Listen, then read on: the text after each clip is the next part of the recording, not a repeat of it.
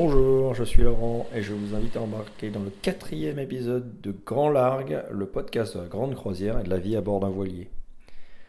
Alors l'épisode de cette semaine est consacré au mal de mer. Un sujet sensible car c'est probablement un des freins à tout projet de, grand voyage ou de vie en voilier. C'est aussi une des questions euh, un peu tarte à la crème. euh, ou, réflexion un peu tarte à la crème qu'on fait immédiatement. Ah, mais oui, mais toi, t'as pas le mal de mer. Eh bien, si, moi, j'ai le mal de mer. J'ai même été, euh, j'étais malade le, deuxième jour de mon premier stage.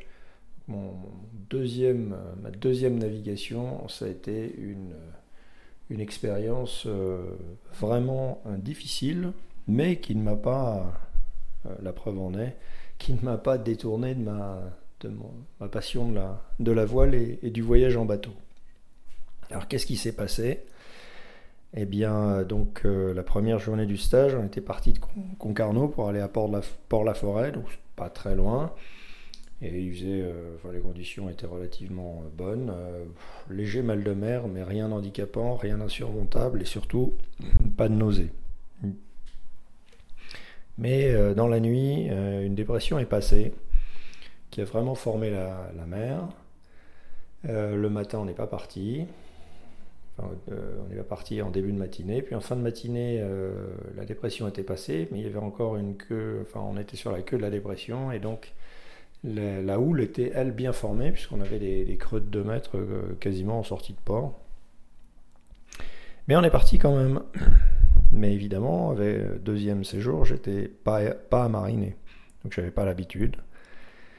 Et puis là, euh, ben, je suis descendu euh, lire une carte euh, à l'intérieur pour, pour savoir, pour pouvoir désigner une, une bouée qu'on me, me montrait à l'horizon. Et là, ça a été le déclencheur de tout. Vomissement instantané et abondant, et puis mal de tête. Et j'ai été euh, groggy pour le reste de la navigation. Alors au début, euh, on était, euh, j'étais euh, dans le cockpit sur l'arrière, calé toujours calé entre deux, deux équipiers. Et puis après, on a finalement changé de destination parce qu'on était au, enfin, ça, ça avançait pas comme on voulait dans la direction où on allait. Donc finalement, on a été, on s'est redirigé vers Benodé. Euh, donc là, on avait euh, la houle par l'arrière. Donc un mouvement différent, ça allait un peu mieux, mais néanmoins, je n'étais pas, au top. Euh, là, j'étais descendu dans le carré, installé sur une couchette, et j'ai dormi. Quand je me suis réveillé, on était à Benodé. J'étais un peu fatigué dans la soirée, mais ça allait, pas de mal de tête, terre. Et puis, eh bien, le lendemain, je suis reparti sans problème et j'ai fini le stage sans aucun mal de mer. Alors le mal de mer, qu'est-ce que c'est? C'est une, forme de mal des transports, ça s'appelle une cinétose, le mal des transports en termes scientifiques, et, le mal de mer, ça s'appelle très précisément une nopathie. Euh, nos étant le terme grec pour euh, désigner un bateau, et c'est d'ailleurs euh, la racine du mot nausée aussi. Voilà, donc un phénomène qui est très lié au mal de mer. Alors en fait, ça vient de quoi? Ça vient d'une euh, d'une déconnexion entre ce que la vision, ce que vos yeux voient, euh, c'est-à-dire des mouvements du bateau qui bouge sur la mer et un horizon qui bouge tout autour de lui, un paysage très mouvant. Et puis euh, le corps, et en particulier l'oreille interne, euh, qui lui, il dit ben non, on bouge pas, puisque comme le, vous bougez euh, au même rythme que le bateau, finalement, le corps, lui, euh, estime ne pas bouger. Donc, cette, cette disjonction, cette, ce, conflit de, de signal crée ce phénomène. Voilà, alors certains disent, mais je n'ai pas réussi à, à trouver les sources, mais que ce serait un mécanisme de défense euh, ar- euh, ancestral contre l'empoisonnement, puisqu'effectivement, quand on mange des. Quand on a un empoisonnement alimentaire, on a des symptômes qui ressemblent parfois de très très près à, au mal de mer. cette déconnexion entre ces, différents sens, eh bien, on n'y est pas tous sensibles de la même façon. nous ne sommes pas tous égaux devant ça. Il y a des gens qui n'ont jamais le mal de mer. Il y a des gens qui ont parfois le mal de mer, et puis il y a des gens qui peuvent avoir euh, le mal de mer à certains seuils. C'est-à-dire qu'il suffit de mettre un pied sur un bateau pour qu'il soit malade. D'autres, il faut une, une mer beaucoup plus formée. Voilà. Ça arrive à des professionnels, ça arrive euh, à des gens euh, parfaitement habitués, qui n'en ont jamais eu avant. Voilà. Donc, en fait, personne n'est à l'abri de ça. Alors certaines statistiques disent que 25 à 30% des personnes sont touchées par le mal de mer. Bon, je ne sais pas comment ils ont calculé ça, mais enfin ça circule sur Internet. Une chose est sûre, c'est que tout le monde est susceptible un jour ou l'autre euh, d'y être sujet. Alors, il y a quand même des groupes qui sont plus sujets que d'autres. Hein. c'est les enfants, en particulier quand ils sont entre 2 et 12 ans, les personnes âgées ou encore les femmes. Voilà, donc ça fait quand même pas mal de monde. C'est pour ça que les 25 à 30% me laissent un peu dubitatif. Alors, comment ça se manifeste? Quels en sont les symptômes? Alors, le plus souvent, euh, donc des nausées, hein, la lourdeur dans les membres ou des vertiges. Mais c'est aussi, ça peut être euh, des frissons, euh, des, une sensation de froid ou de chaud, la pâleur du visage, une grosse transpiration d'un seul coup, une sudation excessive. Une hypersalivation aussi, euh, tout d'un coup la salive qui arrive en abondance. La somnolence, euh, des bourdonnements dans les oreilles, euh, des muscles qui se tendent, des maux de tête, et puis évidemment, et bien sûr, quand, à partir d'un certain seuil, eh bien, les vomissements, les célèbres vomissements que, que souvent, malheureusement, certains expérimentent. Alors dans des cas plus sérieux, euh, voire extrêmes, eh bien, euh, ça peut aller jusqu'à un état euh, semi-comateux. je pense que j'étais pas loin de ça quand j'ai eu mon, mon premier gros mal de mer. des malaises, on peut faire des malaises, on peut avoir des étourdissements, des évanouissements, et parfois ont été observés des actes irrationnels ou violents de gens qui, dont le mal de mer ne passait pas. Comment prévenir le mal de mer? Bien, euh, la prévention, en fait, d'abord, ça consiste euh, surtout à éviter de le déclencher. Alors, les déclencheurs, euh, assez classiquement, en France, on, les classe dans ce qu'on appelle les 5 F la fatigue, la faim, le froid, la frousse et la soif. En gros, la soif. Voilà, mais il n'y a pas que ça. Donc euh, reprenons un à un ces, 5 F, hein, parce que ça va induire euh, aussi des, euh, apprendre à mieux se préparer. Alors donc la fatigue, bien évidemment, c'est un déclencheur. Donc il, faudra, il faudra se reposer avant de partir. Donc la faim est un déclencheur aussi, et évidemment avoir correctement mangé, c'est-à-dire ni trop ni trop peu, avant le départ est important. Alors, euh, toujours au chapitre de la nourriture, la banane est souvent recommandée, euh, aussi bien en préparation qu'en cours, de, en cours de navigation, pour euh, toujours éviter d'avoir faim. Alors le froid, bon, le froid, ça peut être aussi, en fait c'est le froid, mais c'est aussi le chaud. Il faut partir correctement habillé, c'est-à-dire avoir un habillement adapté euh, au temps qu'il fait. Euh, la température change très très vite euh, sur un voilier. La température ressentie à l'extérieur quand on est en navigation change très très vite. il suffit qu'un un, nuage se, déplace, le, soleil se lève et on passe de, du, un peu frais à tout de suite très chaud. Donc le système de trois couches est recommandé. Hein. une première couche qui évacue l'eau, une deuxième couche pour la, chaleur et une troisième couche pour le, vent et la pluie. Et, mais surtout des couches qu'on peut enlever très vite et qu'on peut remettre aussi vite, euh, de façon à vraiment ne, jamais avoir une sensation de trop chaud ou de trop froid. La soif, évidemment, c'est très important aussi. Il faut s'hydrater. Alors s'hydrater de préférence avec de l'eau. Éviter tout ce qui est alcool. Certains disent éviter les boissons chaudes. Là encore, ça, dépend des personnes. je sais que ma compagne Grace, elle boit beaucoup de, beaucoup de tisane, plus volontiers que de l'eau, et ça, lui va bien. En particulier, beaucoup de tisane au gingembre, qui est a priori une plante recommandée dans la prophylaxie du mal de mer. Euh, ensuite, euh, la frousse. Bien derrière ça, ça veut dire pas de stress. Alors, euh, bon, évidemment, quand on est équipier et pas skipper, on peut avoir un stress différent, suivant le, degré de, familiarité et de motivation pour la navigation. évidemment, le, stress peut être plus ou moins intense mais euh, c'est pas une bonne chose. C'est un facteur euh, de déclenchement du mal de mer et même le souvenir d'un euh, mal de mer précédent peut en déclencher un suivant. Donc il faut faire un peu de travail sur soi pour être le plus calme possible. Il faut aider lorsqu'on est skipper ou en équipage. Il faut être sûr que tous les membres d'équipage sont bien conscients de ce qu'on va faire, que tout est clair pour eux.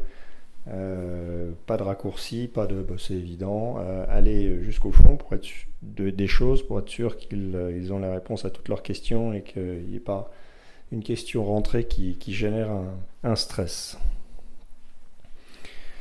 Alors, donc les 5 F, déclencheurs principaux, mais il y a aussi d'autres déclencheurs à ne pas négliger, comme par exemple les odeurs. Alors, euh, en particulier celle qu'on peut avoir à l'intérieur d'un bateau, euh, odeur de gasoil, parce que pour sortir du port, on a fait fonctionner le moteur, euh, odeur de, gaz d'échappement, mais aussi tabac, de nourriture, poisson, mais aussi, alors là c'est plus des odeurs, mais la vision de quelqu'un de malade peut, peut, déclencher une épidémie chez les autres. Donc là aussi, essayer de faire que de ne pas regarder les personnes malades si on n'a pas, si on les aide pas directement. Éviter les déclencheurs bien sûr, mais se préparer c'est bien aussi et anticiper. Euh, comme c'est une déconnexion entre, euh, entre ce qu'on voit et ce qu'on ressent, eh bien, en général, il est toujours, euh, il est souvent recommandé de regarder loin, donc d'être dehors, déjà pour éviter toutes les odeurs, être au vent. Regarder au loin sur l'horizon de façon à ce que l'horizon bouge quand même moins que ce qui est tout de suite autour du bateau, enfin immédiatement autour du bateau. Et euh, donc ça permet à cette euh, déconnexion entre les informations de, se, réduire. Rester actif aussi, c'est important. Euh, certains préconisent même de rester debout parce que c'est ça qui est notre, référentiel d'équilibre et de stabilité. Et donc la position debout, en étant actif, permet au corps de, s'adapter au mieux euh, et de, rester euh, le plus cohérent possible dans ses ressentis. Et bien sûr, et ça c'est quand même l'idéal, comme souvent euh, dans le grand voyage et la vie en voilier, eh bien prendre son temps, c'est important. parce que la notion de... Déclenchement de la sensibilité, la sensibilité au, mal de mer décroît euh, fortement dans les 48 ou 72 heures qui suivent l'embarquement. C'est ce qu'on appelle euh, samariner et ça marche pour euh, plus de 95% des personnes qui sont sujettes au mal de mer. C'est-à-dire qu'au bout de 2 à 3 jours, eh bien, le corps s'habitue et le, mal de mer disparaît. Et ça, c'est très important. Donc évidemment, euh, quand on fait des, sorties sur des temps très contraints parce qu'on on a des vacances courtes et qu'on veut sortir, euh, voilà, c'est un facteur de, de, déclenchement supplémentaire. Au titre de la prévention, alors il y a, des accessoires euh, comme des bracelets, lunettes, colonnes lumineuses. Bon, personnellement, j'y crois pas trop, je ne vais pas m'étendre là-dessus. Alors évidemment, il y a la solution aussi médicamenteuse, avec des médicaments anti-mal de mer, euh, en trois catégories. Là aussi, je ne m'étendrai pas. Euh, vous avez en commentaire euh, de cet épisode des références à des, des études que vous pouvez trouver ou des recommandations, des articles sur Internet qui vous décrivent tous les médicaments. Je ne suis pas médecin et et donc, euh, allez lire euh, ce qui a été écrit par des médecins directement, ce sera mieux. En revanche, malgré tout, et ça je l'ai vécu euh, indirectement, je l'ai vu sur un de mes, de mes équipiers, un coéquipier en stage, il y a des effets secondaires, en particulier de, somnolence. Donc c'est pas neutre. voilà, donc il faut vraiment peser le, pour et le contre. Mais à nouveau, je vous renvoie aux articles qui vous expliquent tout ça très bien. Et puis enfin, bah, il y, a, des tas de trucs et astuces en vrac euh, que j'ai trouvé sur Internet en préparant cet épisode, comme euh, renifler un quartier de citron vert, éviter les aliments acides comme le café orange tomate. Alors oui, ça je fais. Euh, ça je fais. Je, je, suis un grand consommateur de café, mais je limite souvent, voire totalement. Euh, avant les navigations. J'en bois pas en navigation. Orange, tomate, euh, voilà, je, connaissais ça, j'en avais entendu parler. Effectivement, je, supprimais les tomates en navigation et ça, enfin pour moi, ça a l'air de marcher. Euh, se coller un sparadrap sur le nombril. Alors c'est très très efficace. Alors j'ai découvert ça, j'ai pas testé, mais ça, on le testera à la prochaine, à la prochaine sortie, c'est sûr, parce que c'est pas très compliqué. Euh, respirer de l'huile essentielle de menthe, bon, un peu comme le citron vert, une odeur qui, euh, qui permet de, euh, de changer les perceptions. Et enfin, a priori, ça fonctionne fonctionnerait pas mal. J'ai pas testé, mais je testerai aussi. Euh, enfin, quelqu'un d'autre euh, testera. Il y aura un autre cobaye à bord. C'est mettre un seul bouchon, un bouchon anti-bruit, euh, dans une oreille, peu importe laquelle. pourquoi? Parce que le cerveau ayant deux informations, des informations différentes de chacune des oreilles, considérerait que en fait le, les oreilles ne fonctionneraient plus très bien et supprimeraient leur message. Et donc euh, ne, se fierait plus qu'à la vision et, qu'à la vision, et donc ça permettrait de, supprimer le mal de mer. Donc bon, c'est suffisamment simple et, peu coûteux pour, pour, pour, pouvoir être testé facilement. On a vu tout ce qu'il fallait faire pour éviter, euh, pour éviter ça, et si malgré tout ben, on se retrouve avec un, mal de mer, ben, qu'est-ce que faut-il faire euh, Que faire lorsqu'on l'a? Toujours essayer de rester actif hein, euh, le plus longtemps possible. Euh, moi, j'ai, ça c'est de l'expérience personnelle, mais au bout d'un moment, je ne lutte pas contre le vomissement. On sent que ça monte, on sent que ça monte, et il y a un moment où on sent, on sent vraiment que ça va partir. À ce moment-là, faut pas essayer de lutter. On peut lutter, on peut retarder ça de, quelques minutes, voire d'un bon quart d'heure, mais ça sert à rien. Euh, donc moi, quand je sens que ça va partir, eh bien, je, me, garde ce petit temps euh, pour aller euh, vraiment m'installer à un endroit où je puisse vomir proprement et en sécurité. C'est les deux, éléments importants. Alors si c'est en intérieur, en revanche, là aussi, expérience vécue, il vaut mieux vomir dans les lavabos que dans les toilettes. Voilà, une fois qu'on a vomi, euh, donc à nouveau, hein, essayer de rester actif si c'est possible, si on a encore de l'énergie. Et surtout, se rincer la bouche et boire un peu, euh, manger si possible. Euh, parce que s'il faut, il faut se redonner de l'énergie, il faut essayer de récupérer ce qu'on a perdu. Et puis surtout, s'il faut vomir à nouveau, bien qu'avoir quelque chose à vomir et pas, et pas aller directement sur de la bile. Alors rester actif euh, pour les adultes, mais pour les enfants, ce qui marche très très bien, c'est de les allonger. En général, ils s'endorment naturellement, ils vomissent et ils s'endorment. Et en général, au bout de 2 heures, 2-3 heures, ils se réveillent et ils sont beaucoup plus en forme. Donc ça, ça marche très très bien chez les enfants, ça marche aussi chez les adultes. Euh, et donc ça peut être aussi une bonne solution. Euh, aussi essayer de rester le plus au centre du bateau possible, alors de préférence à l'extérieur si c'est pas possible euh, à l'intérieur, mais surtout pas de cabine avant ou pas de, pas de position à l'avant. Et enfin, quand on est en équipage, et surtout quand on est soi-même pas malade, il faut quand même surveiller celui qui est malade. C'est très important. Euh, on ne sait jamais. Euh, de toute façon, il n'a plus toutes ses capacités. Il, donc il faut le surveiller et c'est un élément d'attention pour, pour le reste de l'équipage. En conclusion, on ne sait pas si on va y échapper.